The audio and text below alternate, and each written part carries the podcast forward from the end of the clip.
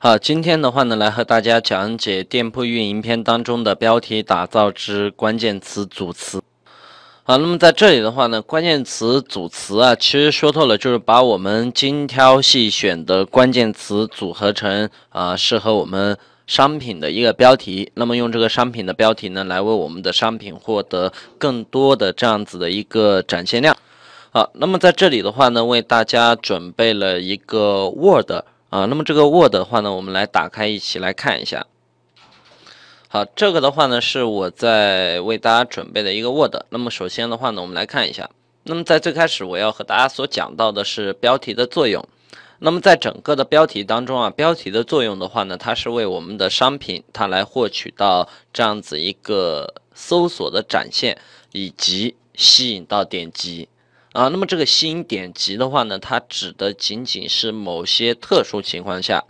啊，那么这里的话呢，我打开淘宝给大家来看一下什么是特殊情况。好，当我们打开了淘宝以后，在这里的话呢，我们来搜索一个关键词是 iPhone 六。那么在这个时候的话呢，事实上这个种情况，也就是说淘宝的商品展示，事实上它会分为两种啊。再打开一种给大家来看一下。那比方说，在这里的话呢，我们输入到连衣裙去搜索的时候，我们能够看得到淘宝的搜索列表，它是这样子的。也就是说，在这一类商品当中，淘宝的商品事实上是以主图吸引点击为主要目的。而在这种情况下面，也就是说这种列表形式的情况下，那么吸引到买家去点击的重要的点，一个是价格啊，那么第二个的话呢是标题，第三个的话呢是这。相应的一些服务，也正是因为有这些东西，它才能够更好的吸引到买家去点击。那么相反，在这种情况下，图片变得并不是特那么重要，因为大家都知道 iPhone 六长什么样子。所以在这里的话呢，呃，我们所讲到的特殊情况，那么指的呢也是这一种。那么通常来讲，在这种情况下面，啊，那么标题能够吸引到点击的作用。就变得小很多，所以在这里的话呢，我们需要让大家记住的是，标题它的作用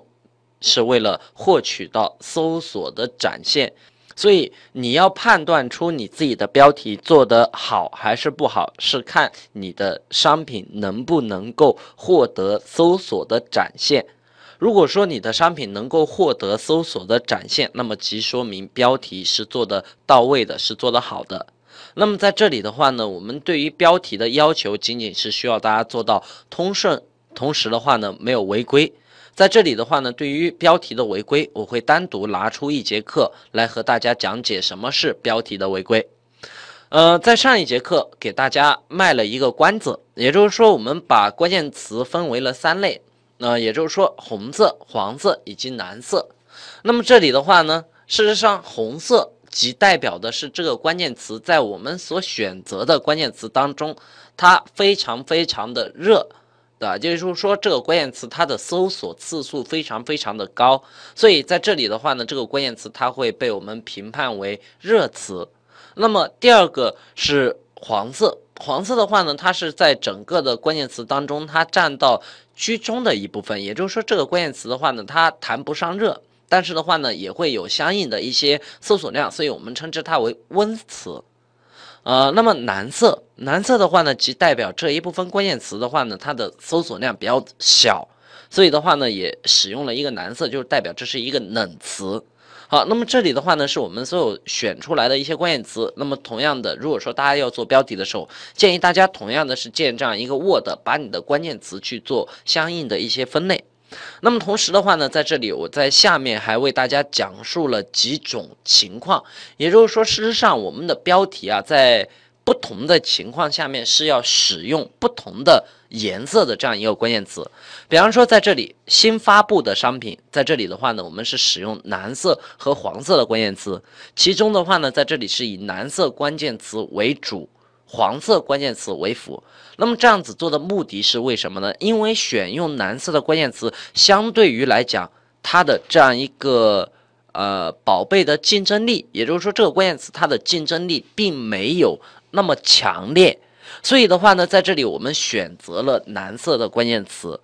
啊，作为我们主关键词，也就是说，给我们的新品来讲的话呢，它能够更加容易获取到这样子一个前期的一个基础流量。那么，同样的，在这里的话呢，黄色的关键词添加的目的是为了当我们的流量啊开始增多的时候，它能够通过黄色关键词起到一种铺垫的效果。所以在对于新发布商品选择关键词上面，我们是以黄色呃以蓝色为主，黄色的关键词为辅。好，那么第二个就是本身每天的流量来源啊，差不多有一百以上。那么在这种情况下的话呢，我们是建议大家使用黄色和蓝色以及适量的红色来组合标题。那么其中的话呢，在这里的话呢，我们是建议大家以黄色为主，蓝色为辅。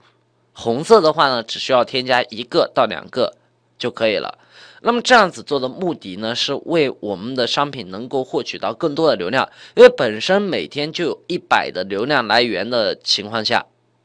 啊，本身每天的话呢，能够来一百个流量。那么本身的话呢，仅仅只通过蓝色关键词的情况下，呃，可能不太够，因为本身蓝色的关键词它的搜索量只有那么多，它不可能超量提供。啊，搜索给你，所以的话呢，在这个时候我们就需要以黄色为主，少量的蓝色以及少量的红色。那么假设每天你的流量的话呢，都能够达到五百以上，那么在这个时候选择关键词，我们就是以黄色为主，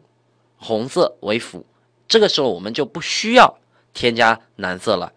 蓝色，我们蓝色的关键词，我们完全就不需要去选用了，因为在这个时候，我们的流量本身就已经比较多了，所以在这个情况下，我们是以黄色为主，啊，黄色的关键词的话呢，它能够让我们能够差不多能够拿到五百左右的流量，那么添加红色的话呢，也是为流量下一次升级的时候，也就是说流量再一次增多的时候，为我们的商品去做一个铺垫。那么当你的流量达到一千以上的时候，那么这个时候我们的主关键词肯定是红色的关键词，然后以黄色为主。那么添加黄色，事实上也是为了能够维持住这样一个流量排名。那么其次的话呢，对于小众类目，在这里组合标题，其实在选择关键词上面是以核心词和红色关键词为主。因为小众类目本身竞争量不大，所以我们在选择关键词的时候，没有必要把所有的关键词分得那么细。呃，那么在这一块的话呢，同样的组词的原则是，事实上是这样子的，也就是说我们在组合标题的时候，啊，那么组词的原则是尽可能的做到完全匹配。呃，可能有同学不太理解什么叫做完全匹配，在这里的话呢，我同样给大家举了一个例子，呃，关键词是蕾丝连衣裙修身，那么像第一个关键词它是这样子的，也就是说关键词标题当中。关键词和买家的搜索关键词是紧密相连情况的，那么这种的话呢，就属于完全匹配。那么假设如果说是拆分的，就并没有紧密相连，那么这种的话呢，就属于一般匹配。那那么同样的，颠倒了顺序以后，也是属于一般匹配，只要它们不是紧密相连。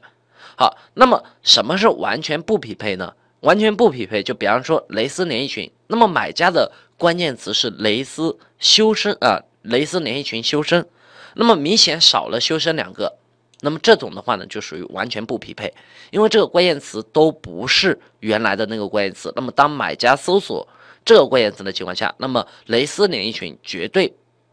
没有机会出现。好，那么在这里的话呢，我们还有蕾丝连衣裙啊，蕾丝连。衣裙修衣修身裙，那么这种的话呢，就属于在关键词之间给它完完全全断开了。那么这样子。